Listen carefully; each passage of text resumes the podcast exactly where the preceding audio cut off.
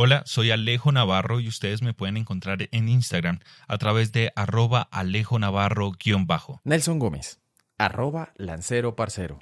A continuación, página 151 a la 155 del Acuerdo Final para la Terminación del Conflicto y la Construcción de una Paz Estable y Duradera.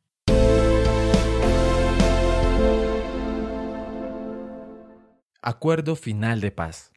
Listado de sanciones. En el presente listado se describen las sanciones que podrán ser impuestas por el Tribunal para la Paz. Este listado será complementado en una etapa posterior. Conforme al documento Jurisdicción Especial para la Paz, en especial lo indicado en sus numerales 60 al 63, se establece el presente listado de sanciones teniendo en cuenta 1. El grado de verdad otorgado por la persona. 2 la gravedad de la conducta sancionada. 3. El nivel de participación y responsabilidad. Y 4. Los compromisos en materia de reparación a las víctimas y garantías de no repetición. Las actividades, trabajos u obras efectuadas desde el momento en que se adoptó el acuerdo sobre limpieza y descontaminación de municiones sin explotar, restos explosivos de guerra y limpieza de minas antipersona de forma personal y directa por cualquier individuo sometido a la competencia de la Jurisdicción Especial para la Paz, serán consideradas a solicitud del interesado por la Sala de Reconocimiento de Verdad y Responsabilidad y por el Tribunal para la Paz, al momento de imponer sanciones al solicitante siempre y cuando se reúnan los siguientes requisitos. 1 que la actividad realizada haya reparado a las víctimas o haya tenido un impacto restaurador. 2. Que se haya acreditado su realización por los mecanismos de verificación acordados por las partes para cada actividad, trabajo u obra, o por los mecanismos de verificación acordados por las partes en el punto 6.1 del Acuerdo General del 26 de agosto del 2012 en lo que respecta al cumplimiento de las condiciones del sistema integral de verdad, justicia y reparación y no repetición. 3. Que sea compatible con el listado de sanciones. Las sanciones son de tres clases.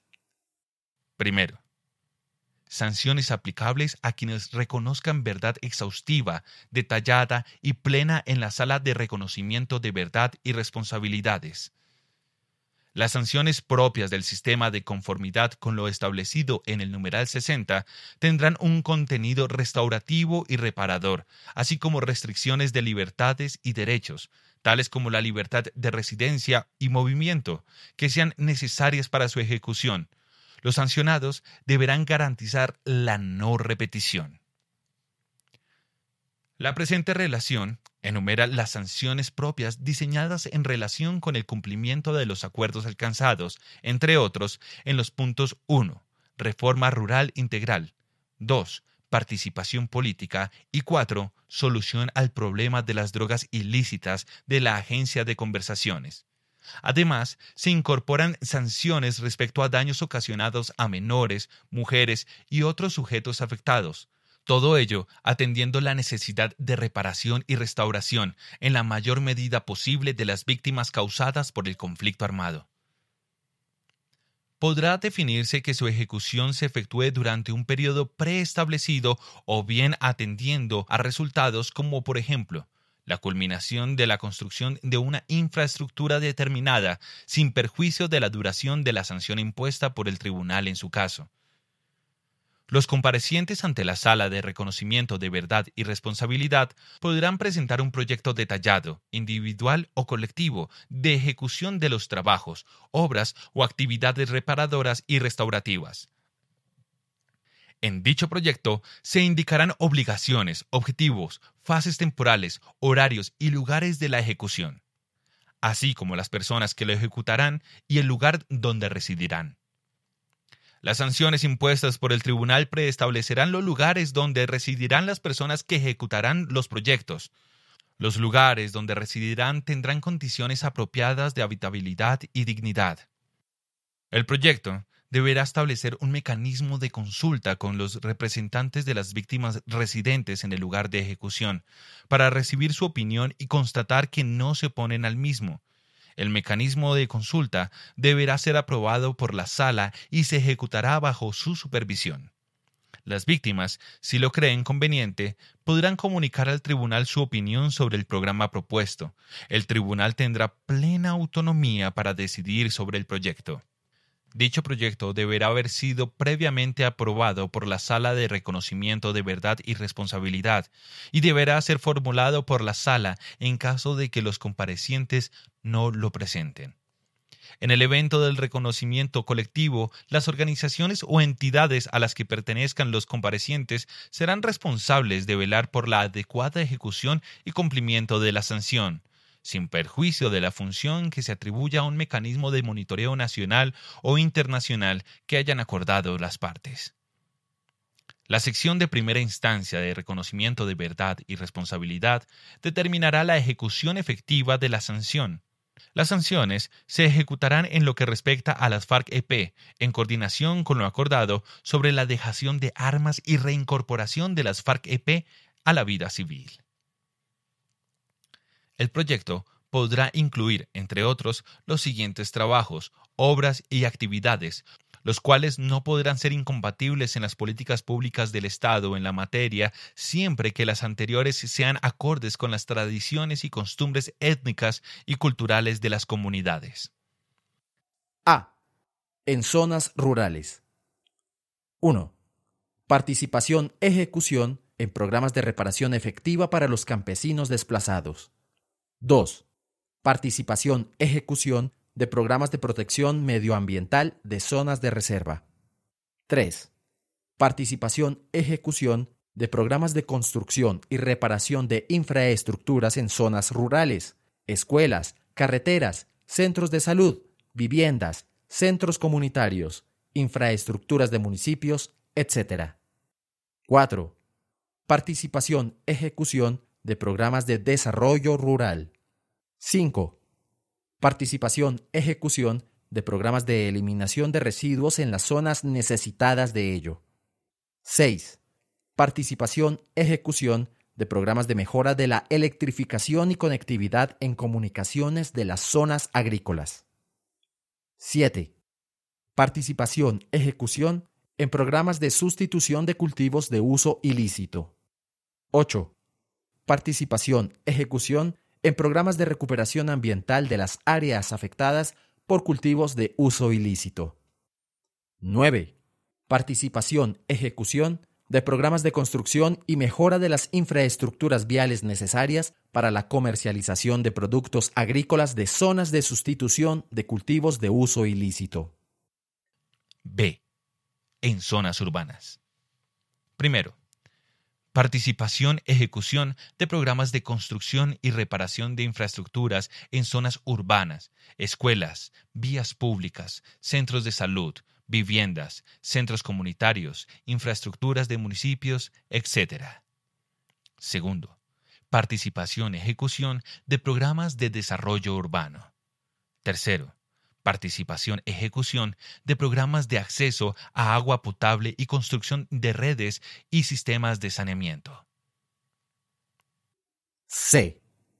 Limpieza y erradicación de restos explosivos de guerra, municiones sin explotar y minas antipersonal de las áreas del territorio nacional que hubiesen sido afectadas por estos artefactos. 1. Participación, ejecución de programas de limpieza y erradicación de restos explosivos de guerra y municiones sin explotar. 2. Participación, ejecución de programas de limpieza y erradicación de minas antipersonal y artefactos explosivos improvisados. Segundo, sanciones aplicables a quienes reconozcan verdad y responsabilidades por primera vez en el proceso contradictorio ante la sección de primera instancia del Tribunal para la Paz antes de dictarse sentencia. Las sanciones alternativas para conductas muy graves que se impondrán a quienes reconozcan verdad y responsabilidad ante la sección de enjuiciamiento antes de sentencia tendrán una función esencialmente retributiva de pena privativa de la libertad de 5 a 8 años de prisión.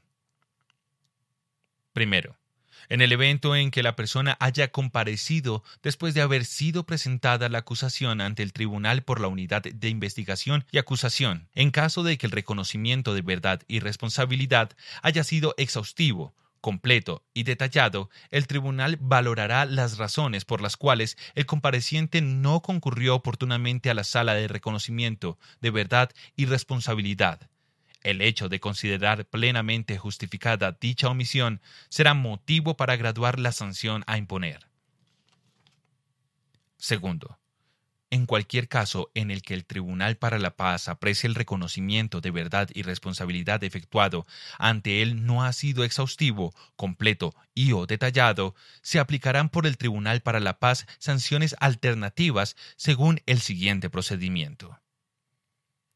La sección competente del Tribunal para la Paz determinará la sanción que corresponda por los delitos, conductas o infracciones cometidos, de acuerdo con las reglas del Código Penal de Colombia.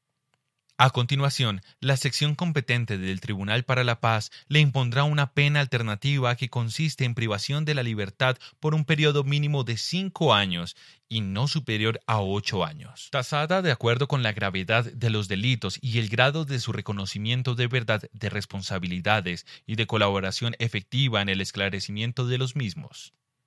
Para tener derecho a la pena alternativa, se requerirá que el destinatario se comprometa a contribuir con su resocialización a través del trabajo, capacitación o estudio durante el tiempo que permanezca privado de la libertad y, en su caso, a promover actividades orientadas a la no repetición. Cumplida la sanción alternativa y las sanciones impuestas en la sentencia, se le concederá la libertad. En ningún caso se aplicarán subrogados penales, beneficios adicionales o rebajas complementarias a la sanción alternativa.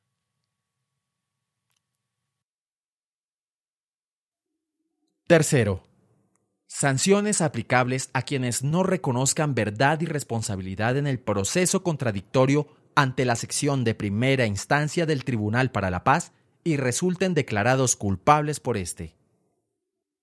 Las sanciones ordinarias que se impondrán cuando no exista reconocimiento de verdad y responsabilidad cumplirán las funciones previstas en el Código Penal, sin perjuicio de que se obtengan redenciones en la privación de libertad, siempre y cuando el condenado se comprometa a contribuir con su resocialización a través del trabajo, capacitación o estudio durante el tiempo que permanezca privado de libertad. En todo caso, la privación efectiva de libertad no será inferior a 15 años ni superior a 20 en caso de graves infracciones o violaciones.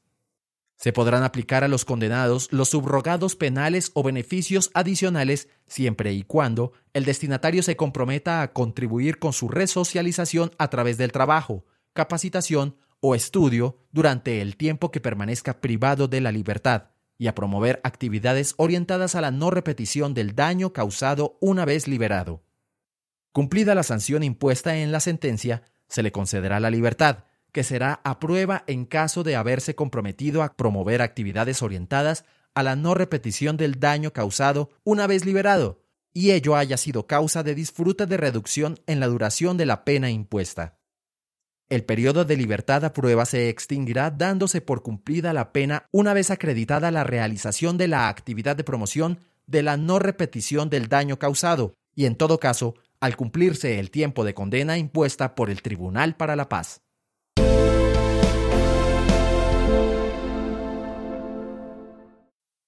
Estas fueron las páginas de la 151 a la 155 del Acuerdo Final para la Terminación del Conflicto y la Construcción de una Paz Estable y Duradera. Recuerde que mi nombre es Alejo Navarro y me pueden encontrar a través de arroba Alejo Navarro-en Instagram. Nelson Gómez, arroba Lancero Parcero. Gracias.